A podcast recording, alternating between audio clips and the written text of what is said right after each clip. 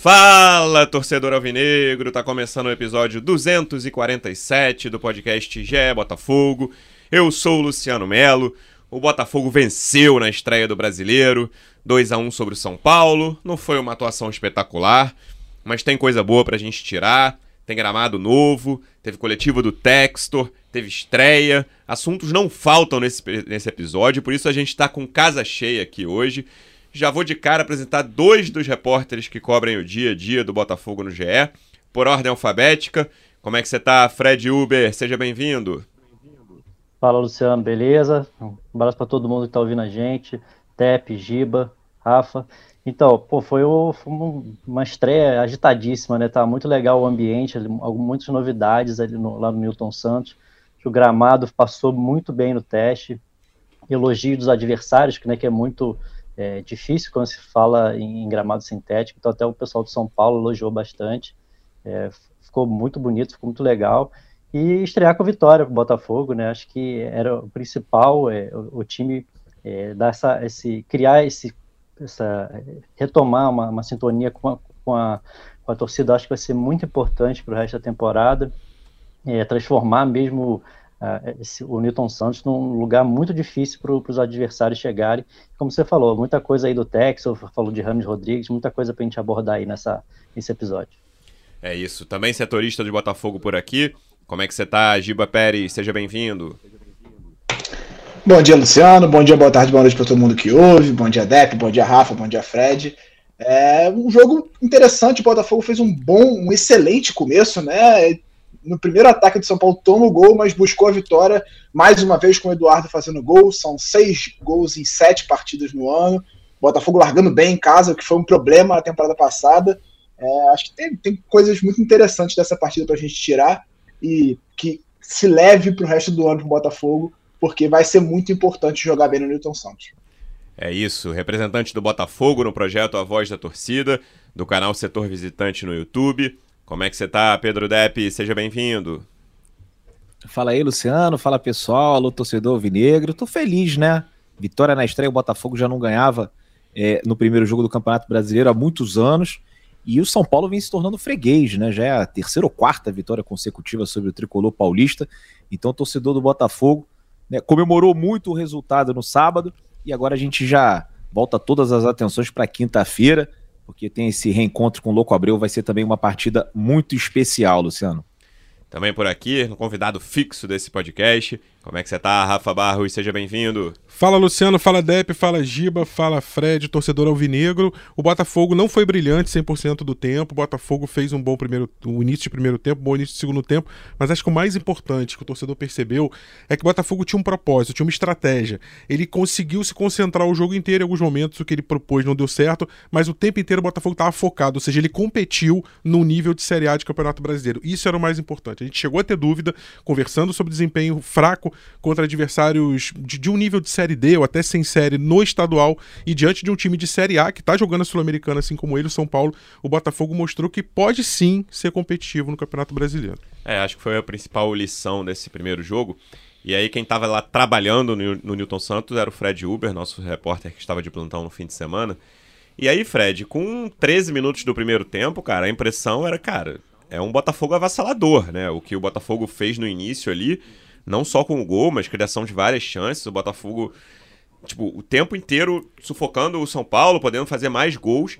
E aí muda tudo com o empate do São Paulo, né? O time cai de produção. Já, no, já mais pro fim do segundo tempo ali, o PR salva o Botafogo em dois lances seguidos do Caio Paulista e do Marcos Paulo. Duas grandes defesas, defesas muito difíceis.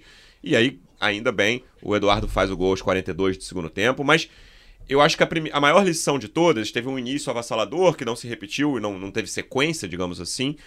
Mas foi um time competitivo, como o Rafa acabou de dizer, né? Contra um São Paulo que é um time fraco, né? Me parece que o São Paulo vai ficar em segunda metade, meio de tabela para baixo ali, décimo segundo, até mais ou menos um patamar que a gente falou que o Botafogo podia ficar. Lembrando que nos nossos palpites aqui foi tudo entre sétimo e décimo primeiro, né? O Botafogo no, no Campeonato Brasileiro de 2023.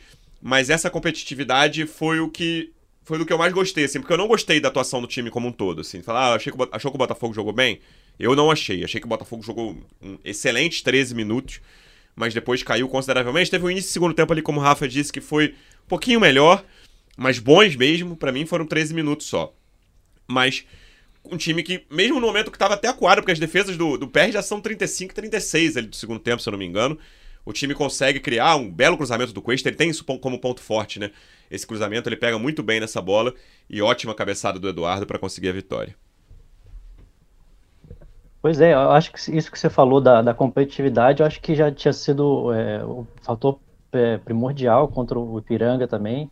É, acho que o Botafogo encontrou essa, esse, a base, né? Tem que partir disso, tem que ser o mínimo, né? Aí, é, a gente até, até conversando com o pessoal de comissão e tal, falando que é impressionante o, como os números mudaram nesses dois últimos jogos. É, é, que eles fazem com, com marcação de, de, GPS, assim, tem todos os jogadores estão estourando, ficando vermelho ali quando eles chamam, né?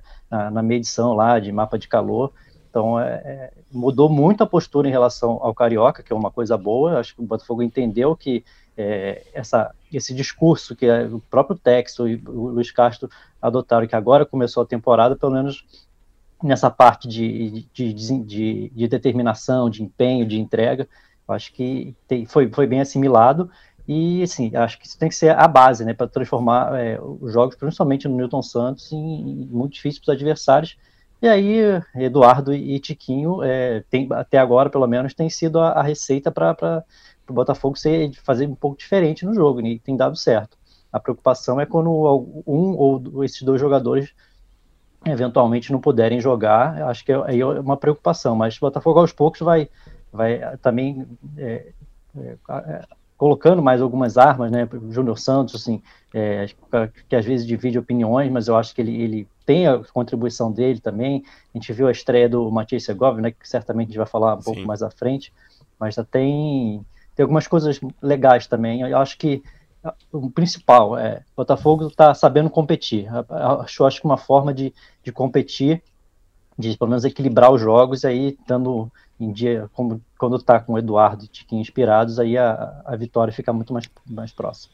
Num dia de várias novidades, Giba, até como o Fred falou agora, algumas coisas andaram dentro do esperado. E aí, é, na minha opinião, a maior coisa é o destaque de Tiquinho, Eduardo e Lucas Perry, né? O, o, o Fred já tinha citado Tiquinho e Eduardo. São o Eduardo e o Lucas Perry. O Lucas Perry é o melhor jogador do Botafogo no ano, o Eduardo é o melhor de linha. E o Tiquinho, cara, ah, tá fazendo um ano brilhante? Nem acho que esteja. Acho que ano, ano passado ele jogou mais. Mas, cara, é, é o centroavante, é o, é o jogador que mudou o Botafogo no ano passado. A estreia dele marca a mudança de mentalidade e de desempenho e de resultado de tudo isso do Botafogo são os caras que. É, o Botafogo tem uma espinha muito boa, né? Até encontrei Depp sábado à noite, já vou faço aqui uma revelação depois do jogo. E a gente falava sobre isso, como esse topo do elenco do Botafogo é bom, assim. Como o Botafogo tem uma. A, o, de, de, de PR, a própria dupla de zaga, mas beleza, vou botar só o Cuesta. PR, Cuesta, Marçal, Eduardo e Tiquinho, cara.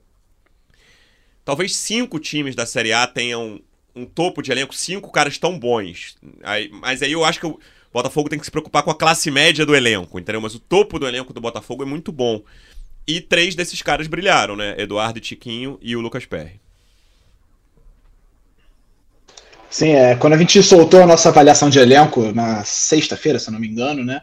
É, antes de começar a primeira rodada do Campeonato Brasileiro, eu joguei lá no Twitter para conversar com os torcedores sobre o, o, desempenho. E uma coisa me chamou a atenção: daquele meio de de tabela ali, né, entre aspas, da avaliação da uhum. galera que tá ali no, no, setor, o Botafogo é quem tinha mais jogadores na categoria Joga Muito. Sim. Porque a gente tinha Marçal, Tiquinho, Eduardo e o PR. São uhum. quatro Joga Muito e ainda tem os dois zagueiros que a gente nem botou no Joga Muito, Sim. a gente ficou nessa dúvida ali no meio termo quando entrou nessa discussão.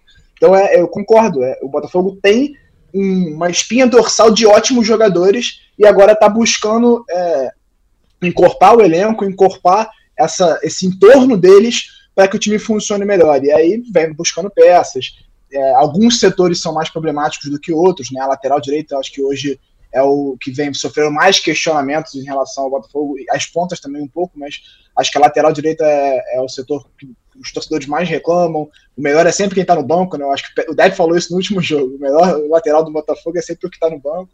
Mas realmente eu, eu vejo com muito vejo com bons olhos você ter esses, esses quatro jogadores especificamente e ainda acrescentar aí o, o Adrielson e o Costa, que para mim é uma das melhores duplas de zaga do, do, Brasil nesse momento, assim, em termos de entrosamento, de funcionamento dos dois juntos, né? O Costa talvez seja um pouco mais técnico do que o Adrielson, mas são jogadores que funcionam bem juntos. E ter esses, esses caras juntos em campo vai fazer com que o Botafogo seja sólido e tenha um, um campeonato seguro. O, o, Tiquinho, eu acho que ele precisa ser melhor acionado, ter mais chances de finalizar, para que ele consiga marcar mais gols, mas já tem números melhores do que na última temporada. Obviamente, a gente está falando sobre o Campeonato Carioca na maior parte do tempo, né? Então isso faz muita diferença. Mas são nove gols em 15 jogos. É, um, é uma média excelente para um centroavante. E mostrou novamente o, a, a veia decisiva dele, né? Mais uma vez, ele faz gol, Botafogo ganha. Ele, só um jogo que o Tiquinho marcou, o Botafogo não venceu desde que ele chegou. É um, além de um, um, jogador muito importante, tecnicamente muito bom, é um artilheiro também pé quente, né? Sempre que ele faz, o Botafogo vai lá e ganha o jogo. Dep, a gente tinha comentado no último episódio que tinha chance de ser um estádio com clima frio. Você tinha falado isso até. Mas depois que a gente gravou, teve a reunião das organizadas com o Tairo, que pactou uma redução de ingressos não para esse jogo, né, mas a partir do próximo jogo. E não, o clima ali, eu queria saber, né, eu, uma coisa é eu ver pela TV, como foi o meu caso, e outra coisa é quem tava na arquibancada, como foi o seu. É, e eu já até vi que você comentou na tua live que teve um pouquinho antes do gol do Eduardo, teve um confronto é. ali de é, um, uma galera xingando o Luiz Castro, outra, não, peraí, espera, vamos ver, pelo menos esperar acabar é. o jogo. Como é que foi o clima na arquibancada ali, no, naquele início maravilhoso, que sempre ajuda, claro, e também depois ali ao longo do segundo tempo, e depois, o, o início e o fim eu sei como é que foi, mas como é que foi esse meio ali?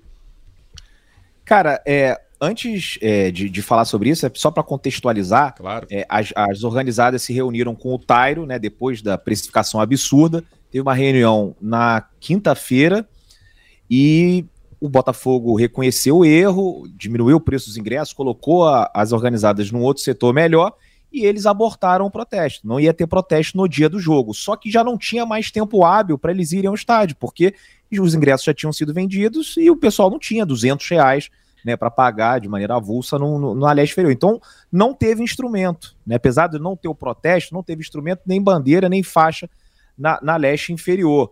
Ou seja, é assim, é um clima di, diferente, meio é, diferente, é. assim, sabe? É, porque né, a, a, os instrumentos eles, eles, influenciam no jogo, na minha opinião, né? Porque eles inflamam a torcida. E a torcida do Botafogo teve que segurar na palma da mão, então é, foi um ambiente mais frio.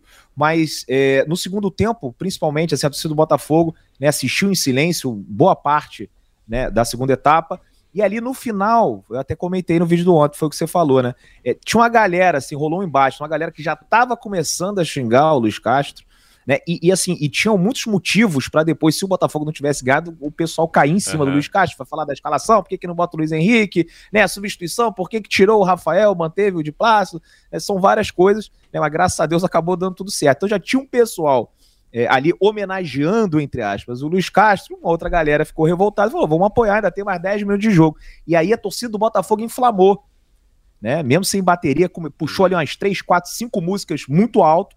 E nessa o Botafogo conseguiu o gol do desempate, o gol do Eduardo ali é, no final da partida. É um público né, pequeno, né? Para um jogo tão Sim. importante, uma estreia de Campeonato Brasileiro.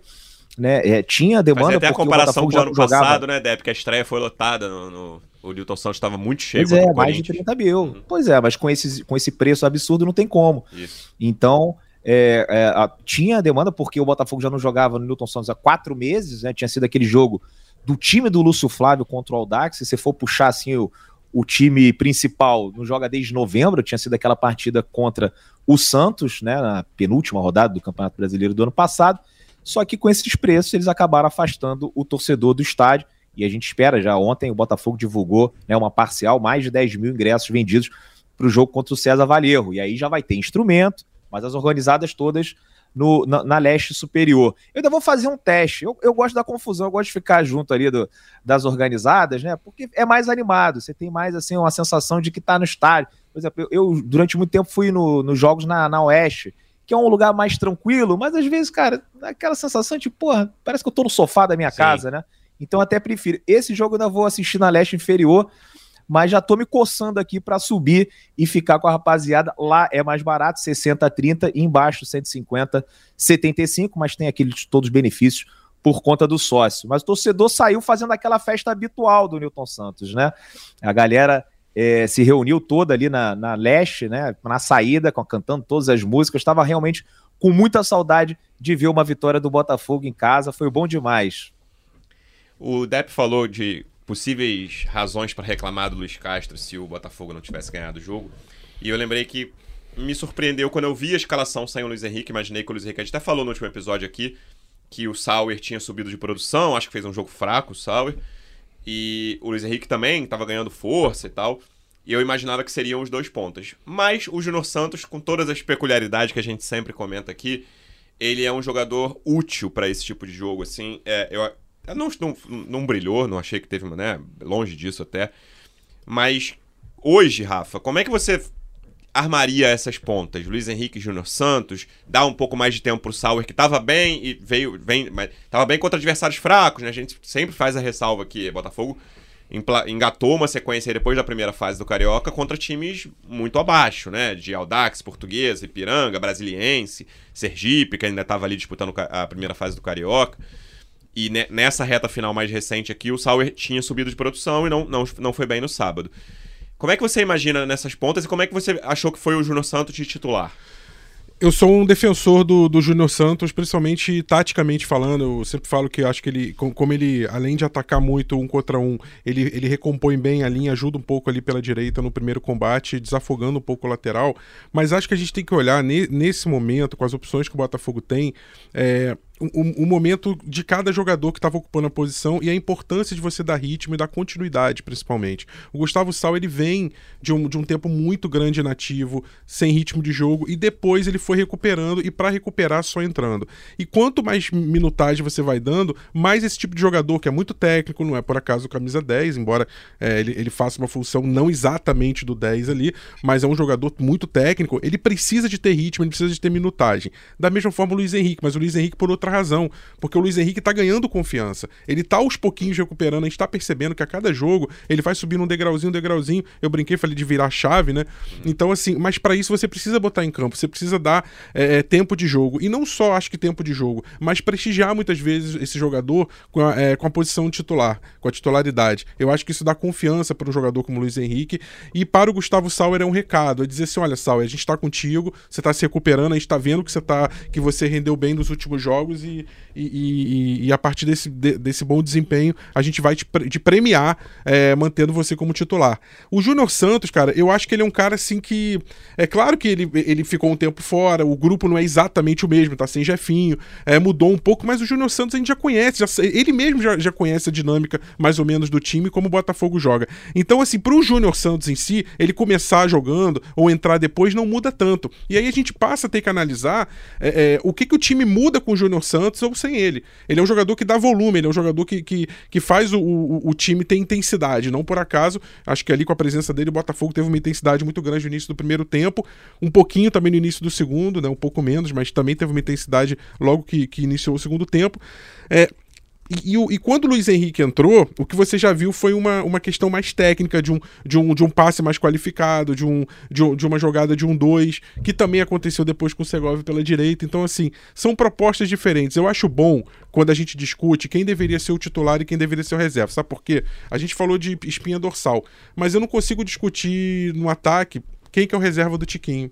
Sim. Eu não consigo discutir na lateral esquerda quem é o reserva do Marçal. Eu não consigo discutir na zaga é, um reserva do mesmo nível do Cuesta ou do Adrielson. Eu não consigo no gol discutir quem é o reserva do Lucas Perry. Então, eu acho bom quando a gente pode discutir quem é o reserva de uma posição. É sinal que nessa classe média, como você citou, a gente tem opções e tem que ter opções para poder qualificar um elenco que vai disputar aí tanta competição, nove, nove partidas só no mês de abril, né? E aí, Fred, já vou partir para a estreia de Matias Segovia, né? Não foram tantos minutos assim, mas teve passe de calcanhar, teve algumas coisas que ele fez ali. E no geral, a minha impressão, ali no, ouvindo arquibancada e depois rede social, WhatsApp, foi que a torcida gostou. O que, que você achou da estreia dele? Eu achei que a torcida gostou também. O moleque é carismático, né? O moleque pequenininho. É engraçado que eu acompanhei a chegada do, do, do ônibus do Botafogo. Eu, logo o PR, logo foi um pouco antes dele, assim, cara, é coisa impressionante. Ele entrou né? aos 32 do é. segundo tempo.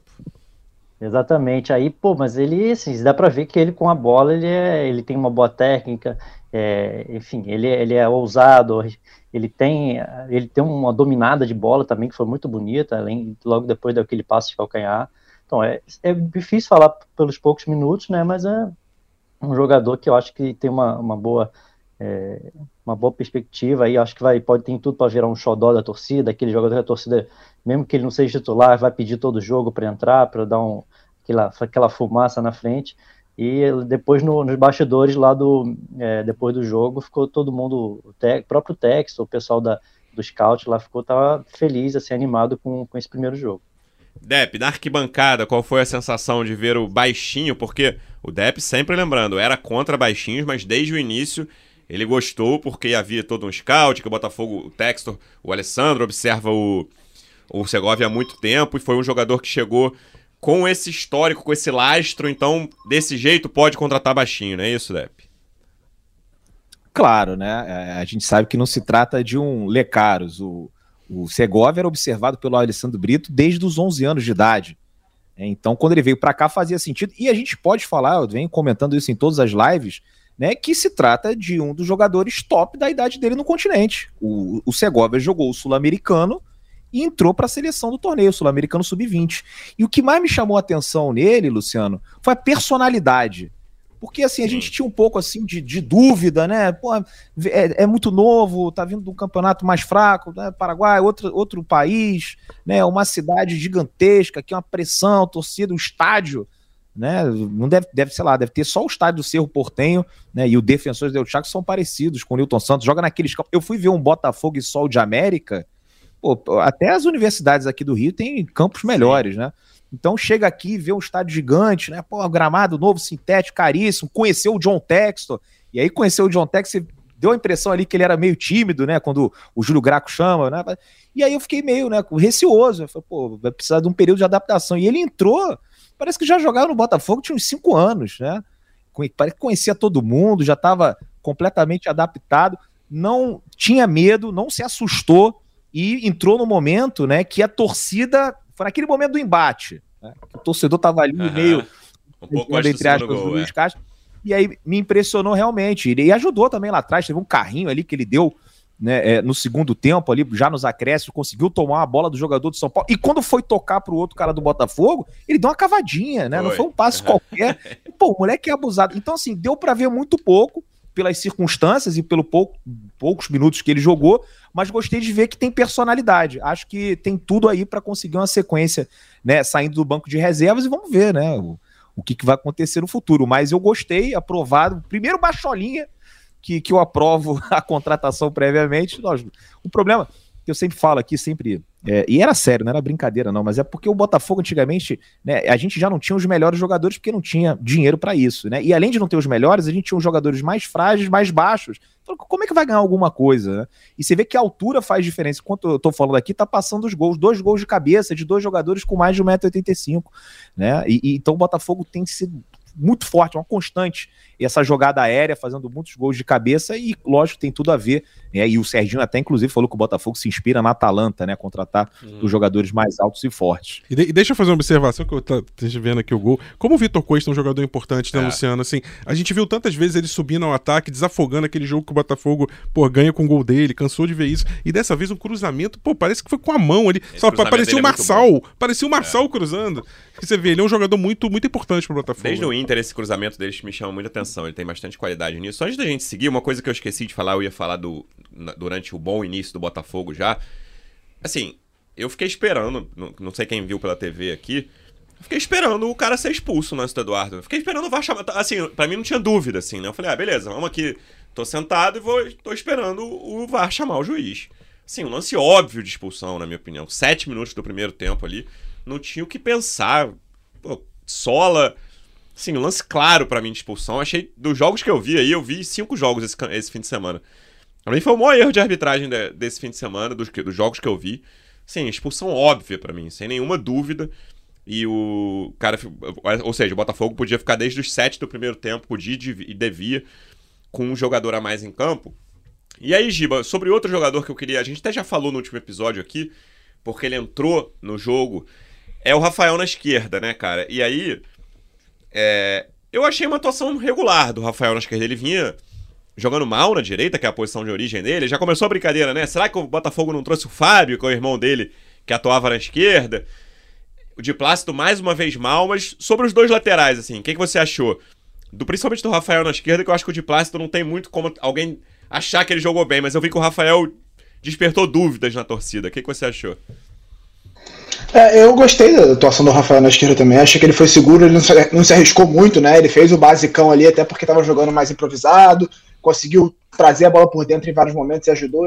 Acho que o fato de ter o Júnior Santos também talvez tenha sido até pensado pelo Luiz Castro, assim, do Júnior Santos dar mais amplitude e deixar o Rafael puxar para dentro, para ter essa combinação um pouco melhor ali, já que o Rafael teria que jogar com a direita e não é, não é muito a dele ali. Eu gostei, achei que foi uma boa atuação. É, teve gente brincando que ele joga melhor na esquerda que na direita, né? É, eu acho que o Rafael precisa ali um pouco mais de confiança também, né? De, de se sentir mais confiante em campo. Ele teve aquela sequência de lesões, ele não conseguiu ter sequência de jogos mesmo, assim, de estar tá jogando com regularidade. E aí, quando começou a jogar, é, teve partidas ruins, com a torcida pegando um pouco no pé dele já é, nesse momento. Então, o Rafael precisa ganhar é, confiança primeiro para voltar a contribuir. É, ele tem chance de tomar essa vaga do Diplácido na direita, até porque o Diplácido está jogando mal. E talvez esses, essas boas partidas na esquerda dê a ele um pouco de tranquilidade para recuperar a posição na direita ali, porque é, para mim é a vaga mais em aberto no Botafogo, ao, ao lado das pontas ali é a vaga mais em aberto, assim, que é, não tem nenhum jogador que tenha mostrado desempenho suficiente para a gente cravar, não, esse tem que ser o titular da posição, porque o de Plácido quando entrou jogou mal, Rafael vinha jogando mal, o Daniel Borges também é muito criticado pela torcida, é outro que jogou improvisado ali na reta final da partida, né, no lado esquerdo, ele já tinha feito isso em outros momentos nas últimas temporadas, então realmente o, o eu gostei do Rafael e o de Plástico, para mim, é, ele vem numa sequência muito ruim de jogos, muito ruim mesmo, cometendo erros, é, influenciando em resultados, né? Ele já cometeu erros em gols dos adversários pelo menos três vezes nos últimos jogos. É um jogador que não mostrou que veio até aqui. É, não, não vou dizer que eu assim, crucificar o cara dizer que não serve, né? Sim. né? Até porque demanda uma adaptação. O cara veio da Argentina, jogava no Lanús, então a gente precisa de um tempo de adaptação também. Mas até aqui é uma contratação que não, não entregou em campo que deveria entregar. É, quando começou o jogo, Rafa, eu fiquei temeroso pelo lado esquerdo, que eram, não vou dizer duas improvisações, porque o Júnior Santos é um cara destro que atualmente a maior parte dos técnicos joga com esse cara do pé invertido, né? Uhum. Mas as melhores atuações dele pelo Botafogo no ano passado foram pela direita, né?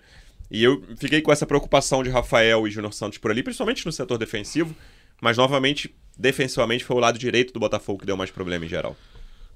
É, pois é, porque a gente já tá vendo aí claramente que o de Plácio tem uma dificuldade muito, muito acentuada na, na, na, parte defensiva, né? Muito grande. Ele é quase que um ala, né? Ainda assim não é um ala tão eficiente.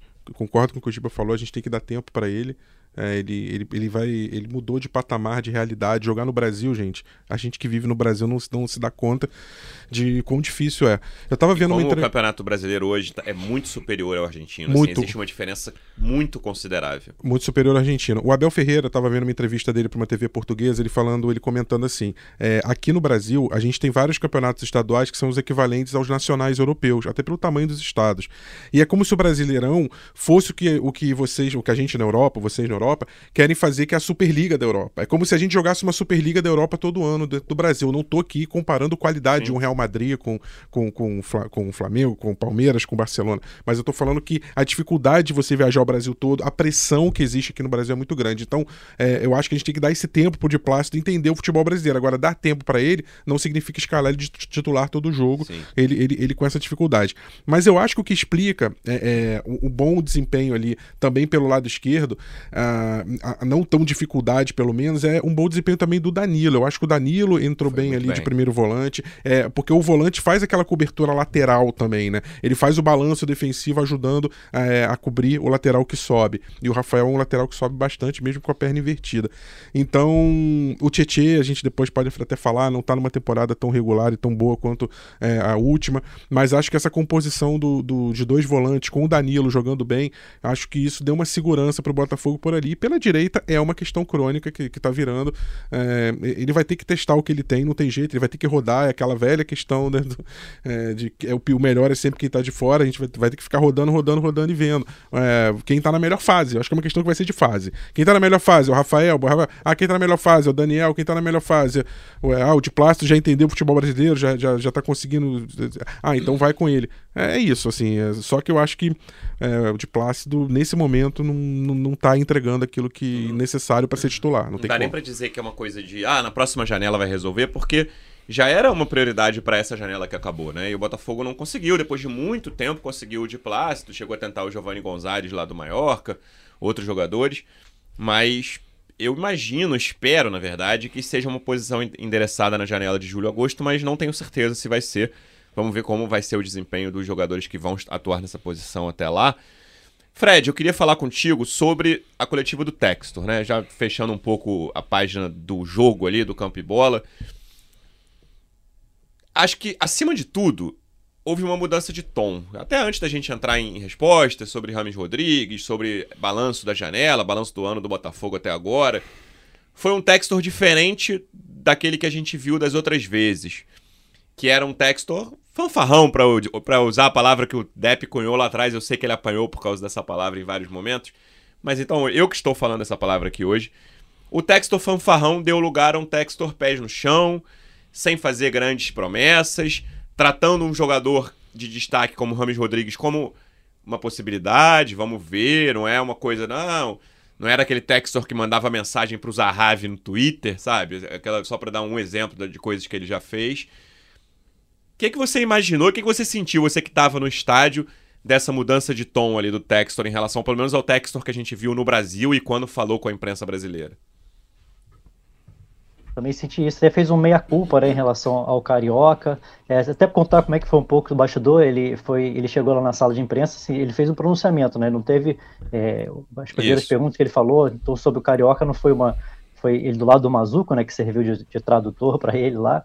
É, então ele falou muito, eu achei interessante ele, ele, ele assumir abertamente esse que não queria jogar o Carioca, que o Luiz Castro não queria jogar o Carioca, que ninguém queria jogar o Carioca, mas que foi ele, que ele considera uma mudança de, de, de regra durante é, o jogo, né? É, ele queria falou que queria ter ter feito a pré-temporada nos Estados Unidos mesmo para enfrentar times da MLS. Uhum. Então acho que foi interessante ele, ele assumir é, esse, esse papel desse, desse planejamento, que a culpa do, do mau desempenho do Carioca também partiu é, dele também, de, de não ter é, dado essa, esse, dado importância ao, ao, à competição que, que a torcida talvez imaginasse depois, e até falando, acabou falando sobre o Castro também, né, que no, já que ele considera que a temporada começou agora, no, no, na estreia do brasileiro ou na Copa do Brasil, não teria sentido nenhum ele mandar o treinador embora, já que para ele temporada começou agora. Então, mas vejo também, acho que vi muita gente comentando também sobre essa mudança de postura. É, assim, foi interessante, mas eu, eu, fiquei curioso, você falou do Rames, é, fiz a pergunta para ele, ele, a resposta do, do Dex foi muito mais, mais é, animada, né? Mas falando, não, realmente conversei com, com a gente, um jogador que eu, que eu gosto muito, meus filhos também gostam muito. Sim. Aí o, Mazu, Mazuco foi o tradutor, também o tom totalmente diferente da, da resposta do Mazuco, da tradução totalmente pessimista. Não, não tem negociação nenhuma. Foi, isso eu achei bem curioso da, da tradução ali do, do Mazuco de tradutor, foi nota 5. Ah, foi nota 5 porque ele tinha interesse de ser nota 5, né? Não foi nem um é. mau tradutor ali. Ele só queria... Apesar de, dessa, dessa postura diferente que a gente está falando do Texon, para o Mazuco ele ainda foi um pouquinho acima. Exatamente. É, é, o Mazuco quis tirar a resposta, ele falou, não, calma, olha... Ele claramente, ele Textor claramente gosta muito do Rames, mas eu não sei até que ponto isso vai ser possível. O que me parece agora, Giba, que é uma questão de se o Rames quer jogar no Brasil, né? Não é nem no Botafogo. Se o Rames quer esperar para ver se ele vai chegar para a posta da Europa ou se ele se ele vier para o Brasil, acho que tem boa chance de jogar no Botafogo. Mas o Botafogo vai esperar tomar essa decisão e sabe que existe a chance dele não querer jogar no Brasil. E aí não tem como o Rames vir, porque Dinheiro o Botafogo tem para isso, me parece que tem um. É, o salário que o Rames ganha, com, alguma, com uma redução que não é tão substancial, na minha opinião, o Botafogo pode pagar, mas eu não sei se o Rames tem interesse de vir para o Brasil agora. É, vai depender do que o Ramos quer para a carreira dele, né? Na, na, última conversa que o, o Textor teve, na, na, primeira tentativa de contratar o Ramos na última janela, né? É, ele fez a sondagem, ele estava no Al Rayyan ainda, e o, o Rames não queria vir para o Brasil. Ele queria voltar para a Europa, foi para o Olympiacos por causa disso, jogou pouco lá, acabou saindo agora. Então, vai depender muito de quais são as pretensões do Rames para a carreira dele. E aí, acho que depende também do que, é, do como ele enxerga o futebol brasileiro nesse momento para mim, eu acho que para ele seria interessante, pensando, por exemplo, em seleção colombiana, ele vir para o Brasil, porque aqui ele vai jogar. Vai jogar, vai ter sequência, vai jogar campeonatos é, que vão demandar fisicamente e tecnicamente dele. Ele vai conseguir ser um protagonista aqui para recuperar o espaço dele na seleção, por exemplo. É, ele ainda é o protagonista da seleção, né? Mas é, o fato dele estar jogando pouco em campeonatos de pouca competitividade baixa também a intensidade dele. Então, talvez essa argumentação sirva para convencer o Rames a vir para ainda tá novo, cara. Tem, tem tempo para jogar ainda. Ele consegue jogar mais, por exemplo, jogar uma outra Copa do Mundo, talvez. Ele tá com 31 anos, né? Então tem, ele tem carreira para disputar uma outra Copa do Mundo, se ele tiver essa pretensão. Então eu acho que depende também do. É, eu acho que o, o tem, tem, tem, que ter a vontade do Rames de jogar no Brasil, mas tem que ter também o convencimento. Acho que passa por isso, assim, o Texton talvez conversar com ele e falar, pô, olha só, aqui você vai ser protagonista, vai jogar, vai ter sequência, vai recuperar seu ritmo, pode se recolocar e tal. Então eu acho que também é, esse convencimento vai ser importante. Mas obviamente depende do que, que o Ramos quer para a carreira dele. E aí, Depp, eu lembrei muito de você vendo o Textor falar, cara, porque quantas vezes nós aqui, eu e você, mas quem cobria clube, o Botafogo no ano passado, Rafa, quem cobre o Botafogo esse ano, quantas vezes nós falamos sobre as falhas de comunicação do Textor, né? Que é um cara que, se você, à primeira vista, parece ser muito bom de comunicação. Ele é um cara que tem carisma, te ganha fácil, assim. Mas quando o tempo passa e aí algumas coisas não se cumprem, você fala, pô, aquilo ali foi. O que ele falou, o tom que ele, que ele adotou ali foi errado. E eu não tinha visto ele falar nesse tom ainda que ele fez que ele falou no sábado, sabe? É, e talvez, aí né, não, não dá para dizer o que, que levou a essa mudança, ele não, né, a gente só pode especular ou tentar entender da, da no, do nosso lado. Eram, eram basicamente, é, tipo no tênis, né? Erro não forçado, né? Tipo, o, o, o Textor falava coisas sem ser provocado, sem ser nada, que iam ser cobradas lá na frente. E várias vezes foram cobradas como erros que ele cometeu nesse primeiro ano de SAF do Botafogo. Então, eu imagino e eu espero também que seja um aprendizado no sentido, cara, claro que eu vou cometer erros, eu, Textor, vou cometer erros, mas eu não vou pegar uma corda e me enforcar de bobeira aqui, prometer coisas que eu tenho dúvidas que se vão ser cumpridas ou não. E acho que ele deu um primeiro passo ao meus próximos, né? Porque ele tem essa coisa. Ele, é. Essa é a personalidade dele, esse cara vaidoso, que gosta dos holofotes. Mas vamos ver a partir do, do da, da próxima visita, da próxima entrevista, mas a prime o primeiro passo para mim foi bem positivo nesse sentido.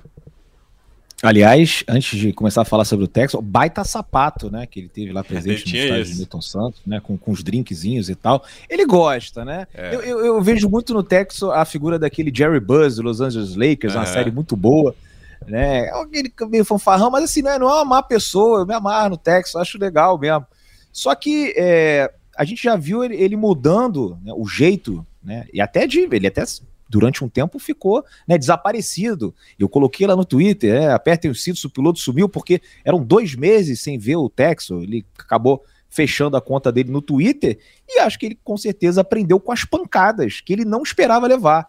Porque ele, ele chega aqui, encontra o Botafogo numa situação muito ruim e, e começa a tocar o barco, né? Aí consertar a estrutura do time, é muita coisa ali para você é, trabalhar. O Botafogo era um clube é, que não oferecia nada né, para os atletas, para os funcionários, porque é, eu lembro na Série B, eu fiz uma série lá para o meu canal, visitei vários centros de treinamento de times de. Com, sabe, com torcidas menores do que o Botafogo, né? E, e, times, até alguns sem tradição e com uma estrutura bem melhor do que a nossa. Hoje a gente já tem alguma coisa, né? Olha só o gramado do estádio Newton Santos. Em 2021, na Copa América, era o Messi metendo pau no gramado do Botafogo, o Neymar, o Tite e hoje a gente, depois do jogo contra o São Paulo, tá o Caleri falando: olha só, do, dos gramados que eu joguei, tem sido melhor. Se conseguir né, manter esse nível, tem tudo para ser um dos melhores do Brasil. Então, assim, o Texas vem fazendo muita coisa. E aí eu acredito, né, por é, é, de repente ele achar que o torcedor deve, deveria ter gratidão a ele, né, ele deve ter ficado bem triste. E aí preferiu é, é, ficar um tempo ausente. Quando ele volta, ele volta com uma outra postura. Inclusive, ontem tuitei é, falando mais ou menos nessa linha, né? Que gostei da, da desse, dessa mudança de postura dele. Né, é, acho que ele foi ali objetivo, foi sincero com o torcedor e é assim que tem que ser né, e que apareça, né, pelo menos assim uma vez por mês para dar alguma satisfação ou então algum momento importante. Eu acho que o Botafogo ficou meio Lógico que não ficou largado. Quando eu falo ficou largado, assim, é meio que uma sensação, porque tem muita gente boa trabalhando lá, né? O Texo contratou muita gente para essa parte administrativa. Mas às vezes a gente sente falta do dono também. É, ele não precisa estar presente no dia a dia, todo dia aqui no Rio de Janeiro, não. Se quiser vir uma vez por semestre, para mim também tá tudo certo. Agora, de vez em quando, fala com o torcedor na Botafogo TV, né? Manda uma mensagem, explica como é que as coisas estão, como é que tá o CT, como é que tá o CEO. Também tem várias é, é, coisas que ainda estão no ar, que o torcedor ainda não sabe, fica meio ansioso, mas foi legal ele ter aparecido e ter falado né, num tom que eu acho que é um tom profissional de um, que um dirigente deve ter quando tem essa responsabilidade né, de liderar um clube do tamanho do Botafogo, porque em alguns momentos eu achava que ele colocava uma pressão desproporcional ao projeto, ao próprio trabalho do Luiz Castro. Né, é, quando, e assim, tem outras metas que ele já colocou naquela entrevista pro Fogonete cara, dificilmente o Botafogo vai conseguir atingir. E o torcedor vai cobrar. Na 2025, top 3 do Brasil. Vocês acham que isso é viável? Né? Ah, não sei. De repente vai que o Texas quer abrir a carteira, vai uhum. contratar o Rames, vai contratar o Tony Kroos, vai contratar o Modric, vai contratar um monte de gente. Aí beleza, não sei. Agora, vai ser mais uma cobrança que lá na frente vai chegar e aí?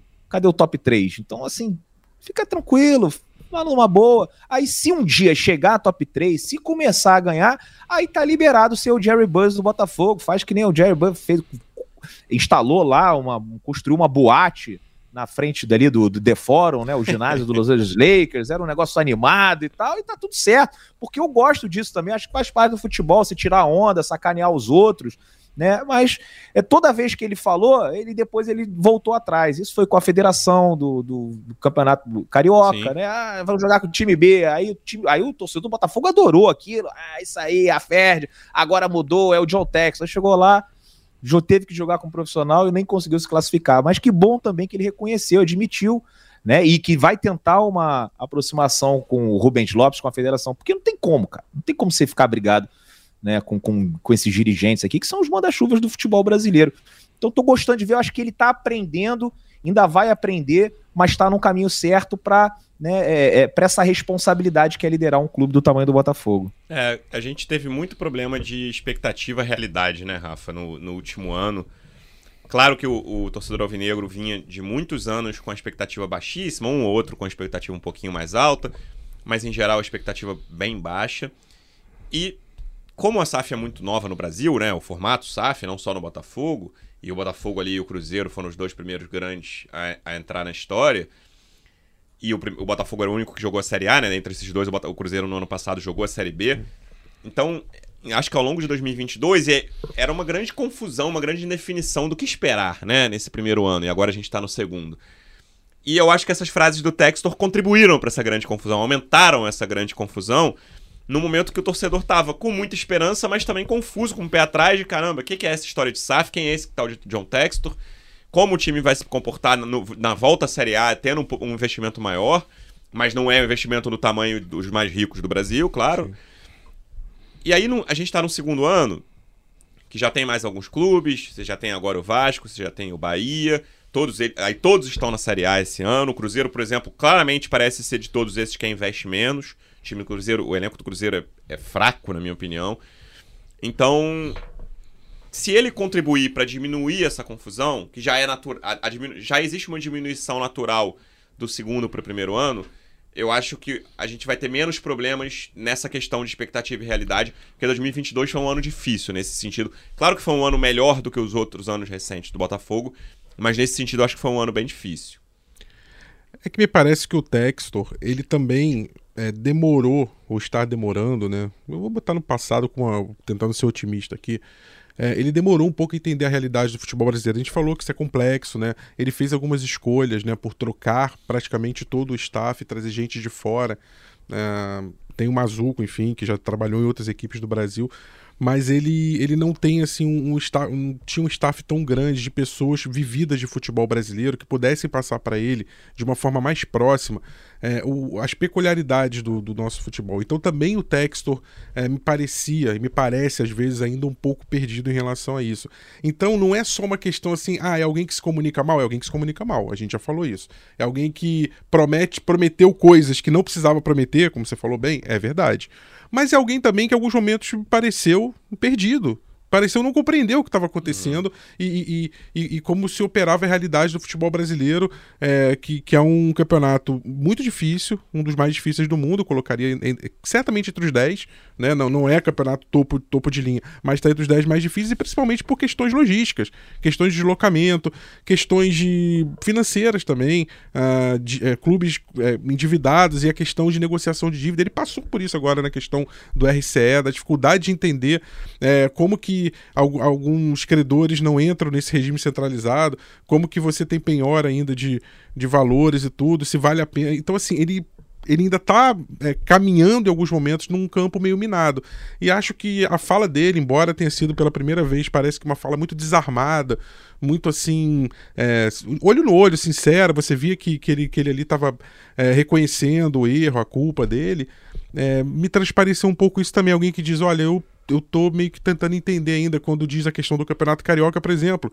Um, qualquer outro dirigente que já tivesse vivido futebol brasileiro já saberia que não, não cabia aquele plano de ir para os Estados Unidos e largar o Campeonato Carioca. Não dá, não dá para você brigar, bater de frente com a Ferg desse jeito sozinho, não dá. Dá para você bater de frente com a Ferg unindo com, se unindo com outros clubes. O, o Texto fala muito da. Ele, ele é um adepto de formar a liga, aquela coisa dos clubes brasileiros. Mas sozinho você não consegue bater de frente. Então, é, tem questões que, que demandam é, vivência, demandam tempo. É, então, assim, eu falei isso no. Tem três ou quatro podcasts que o Botafogo, se fosse uma corrida, a SAF do Botafogo largou na frente. É, ela foi a primeira, foi pioneira, Sim. com todos os ônus e bônus disso. Só que eu esperava que a essa altura, depois da primeira volta, vamos colocar assim, ou da primeira metade da corrida, o Botafogo já tivesse aberto ali 30, 40 segundos se fosse uma corrida. Ele abriu 10, 15 ele abriu muito pouco para quem largou na frente. Uhum. Talvez tenha sido o preço a se pagar por ter sido o primeiro, né? Outros clubes que vão ter SAFs a partir de agora vão olhar para o Botafogo, vão olhar para o que o Cruzeiro fez, vão olhar para o que o Vasco fez, para o que o Bahia com o Grupo City fez e vão falar, olha, eu não, não vou cometer esse erro. Eu vou aqui eu vou por esse caminho que é melhor. Isso aqui já não deu tão certo. O Botafogo pagou um pouco o preço de, de ser o primeiro, né? Então, assim, tem questões do texto, tem questões da, do pioneirismo da SAF do Botafogo, e tudo isso se junta. E tem a questão da expectativa e realidade que a gente vai falando há muito tempo, né? Que, que o torcedor tem, tá com dificuldade de entender por si só o, o, objetivo, o alcance do projeto. Se é um projeto que é só para mudar a estrutura, se é um projeto que é para revelar jogador, se é um projeto que é competitivo para resultado nos primeiros anos. E algumas dessas falas do Textor, sem dúvida, talvez, acredito que na melhor das intenções, tentando jogar para cima, motivar, acabaram confundindo o torcedor, sem dúvida. É, o futebol brasileiro tem muitas peculiaridades, essa coisa dos estaduais, né? Eu vi alguma. É algum veículo argentino, se eu não me engano, postou no Twitter na, no, naquele, naquele domingo de, de finais estaduais. Ah, sei lá, Fluminense é campeão, não lembro qual era. E aí alguém respondia assim, um, claramente argentino, cara, todo, quantos campeões tem hoje no Brasil? Como é, como é que pode ter tanto time campeão? Vocês já postaram, sei lá, cinco times campeões no Brasil hoje? Que, enfim, as pessoas não entendem, né? Sim. Tipo, quem não acompanha muito, e o Textor claramente não acompanhava futebol brasileiro. É, tem muita peculiaridade aí isso. Pô, qual é a importância desse campeonato carioca aí? Bota o sub-23 e beleza. O que, é que, eles, que, é que vai acontecer comigo? E várias coisas ali foram se encaixando de uma forma que o Textor não esperava, porque por desconhecimento mesmo, né? Sim. É natural. Fred, só pra gente não fechar sem falar do gramado, né, cara? Acho que foi uma grande novidade aí desse, desse jogo. Impressionante como todo mundo comentou sobre isso. O Caleri falou que tá, tava até melhor. Tudo bem que tem uma questão de manutenção. É o primeiro jogo no novo gramado artificial, né, no gramado sintético. É, Palmeiras e Atlético Paranaense são os outros dois times da Série A que jogam em gramado sintético, e aí houve uma comparação de que tá melhor, mas essa comparação eu acho que tem que esperar, porque né, um é o, é o primeiro jogo, outros já estão mais consolidados. Mas, assim, em relação ao que tava na comparação com o próprio Newton Santos, a diferença era muito gritante. Aí o, o Depp foi um dos que falaram que a diferença, estando no estádio, era ainda mais assustadora, porque assim, no, no, já na TV já foi absurda a diferença. Mas estando lá, Fred, para você que estava ali na tribuna, a diferença chamou muita atenção. Muita atenção, até a coloração muito mais forte, né? É diferente, Sim. fica muito bonito. E assim, eu acho que o, principal é se aproximar ao máximo de, de para não atrapalhar o, o, jogo, né? Aquela a gente costumava ver, principalmente no, nos mais antigos, que é o caso lá da Arena da Baixada, que a bola quica muito mais, é, é um sintético é, clássico, né? Que a gente está acostumado em campo de, de pelada, assim. É, até, até os jogadores reclamavam, não pode treinar muito, que queima, não pode dar um carrinho. Então, acho que o mais importante foi isso, se, se aproximou muito, muito mais, aparentemente essa tecnologia se aproxima muito mais do gramado natural e com a, essa vantagem de ser, ser homogêneo, ser, é, pô, choveu pra caramba, é, fizeram, teve irrigação antes, você não vê um, uma nada, a bola correu normalmente, então, é, pelo, pelo primeira, primeiro impacto ali de visual e de, de qualidade de jogo, eu acho que todo mundo ficou bem satisfeito. Depp, o que, que você está imaginando para o reencontro com o Louco Abreu na quinta-feira? Agora com o filho dele fazendo parte né, do Botafogo. Quinta-feira, 9 horas da noite, Botafogo e César Valerro. Expectativa de bom público, né, cara? Já tem muito ingresso vendido, já com os preços reduzidos. E um encontro com né, um dos maiores ídolos recentes do Botafogo. É. Ah, cara, vai ser muito maneiro, né? É, já um jogo importante, um jogo internacional, o torcedor do Botafogo é, tá aí há quatro anos sem assistir uma partida né, no Rio de Janeiro de Copa Sul-Americana ou de Libertadores. Né? A última foi a Copa Sul-Americana, a última Libertadores foi em 2017.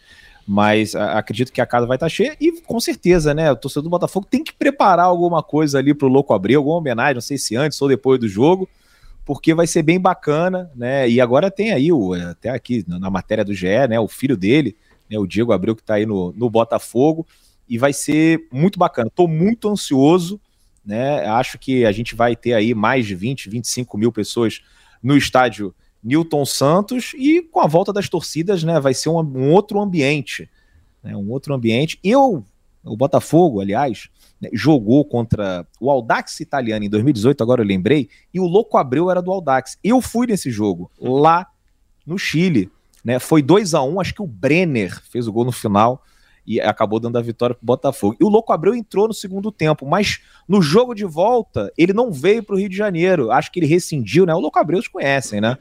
É, acabava ali, né? Trocando Três meses em cada dois, lugar. Né? Dois, dois meses, assim, é, era um negócio dele. E ele não veio. Então, assim, eu ainda tive esse reencontro com o Louco lá no Chile, que foi no, um jogo no estádio da Universidade Católica em 2018, mas o torcedor do Botafogo já não viu o Louco Abreu há muito tempo. Então tem muita gente aí que com certeza vai sair de casa, não só por conta do jogo, mas pelo reencontro com o ídolo, um cara que, pô, chegou aqui, né, e, e caiu nas graças da torcida com muita rapidez, muita facilidade. Apesar da estreia ter sido aquele 6 a 0 do Newton Santos, né, a lembrança que a gente tem dele é muito boa, aquela cavadinha. Vai estar tá sempre na memória, né? Então espero que não só o Botafogo, como a torcida preparem uma festa, porque o Louco Abreu merece. É, acho que tem tudo para ser um dos jogos mais legais desse ano, véspera de feriado. Então, grande público deve pintar no Newton Santos. Lembrando que, né, a gente está falando tanto, eu não, não citei. O Louco Abreu é o técnico do César Valerro e segundo jogo do Botafogo nessa Sul-Americana. Vamos ver o que vai sair daí. Posso fazer uma observação? Claro. É, eu, eu, eu, tive uma aventura assim, não vou dizer semelhante às do Depp, quando viaja para lugares, né, e traz pra gente o clima, uma coisa.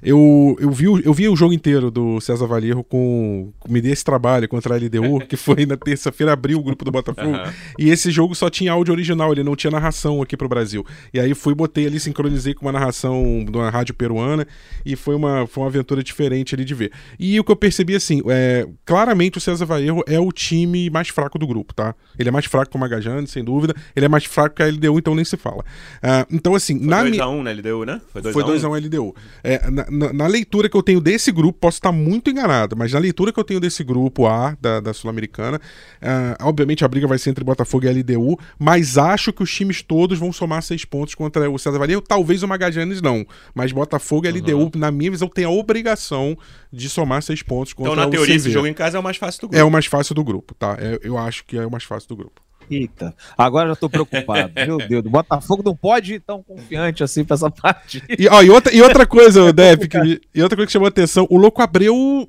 totalmente assim, eu falei, não é o louco, cara, o cara não calado, fala, calado, é. calado, não se manifestou durante o jogo inteiro. Impressionante isso. Veremos como é que vai ser na quinta-feira, então. Fred, obrigado mais uma vez pela presença e até a próxima.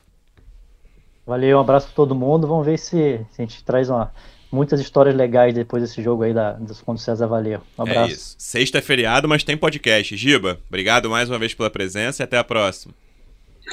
Até a próxima, Luciano. Forte abraço. Vai ser o segundo reencontro do, do Louco com o Botafogo, né? Ele enfrentou o Botafogo quando jogava pelo Bangu lá em Moça Bonita e também esse jogo do Audax italiano aí que o Pedro Depp citou. Mas no Newton Santos é a primeira vez. É isso, Depp. Obrigado mais uma vez pela presença e até a próxima. Até a próxima. Vamos lá, vamos com tudo aí pro, contra o time do Louco Abreu, né? Que a gente vença aí com um placar até mais elástico. Agora, ele merece todas as homenagens. Estarei lá no estádio gritando: O é o louco! Rafa, obrigado mais uma vez pela presença e até a próxima. Valeu, Luciano, amigos. Valeu, torcida alvinegra. A gente se encontra aí na sexta-feira. Torcedor Alvinegro, obrigado mais uma vez pela audiência. Até a próxima. Um abraço. Partiu, louco, Abreu! Bateu!